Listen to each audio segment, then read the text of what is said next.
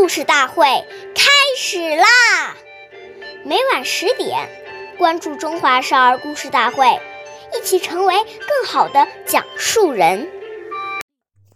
岁月易流逝，故事永流传，弘扬中华瑰宝，传承红色基因。我是中华少儿故事大会讲述人曹子贤，一起成为更好的讲述人。今天我给大家讲的故事是《故事大会红色经典故事》第十四集《找仲勋去》。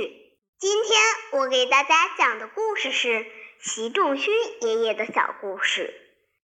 习仲勋爷爷之所以受到群众信任和爱戴，正如二十世纪四十年代初党组织给他的鉴定中所讲。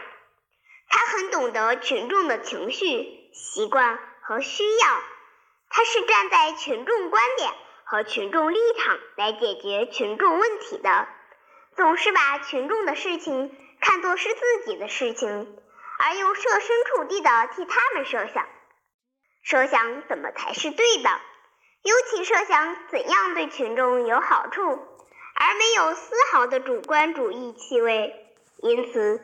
群众信任他，把他看作是自己人。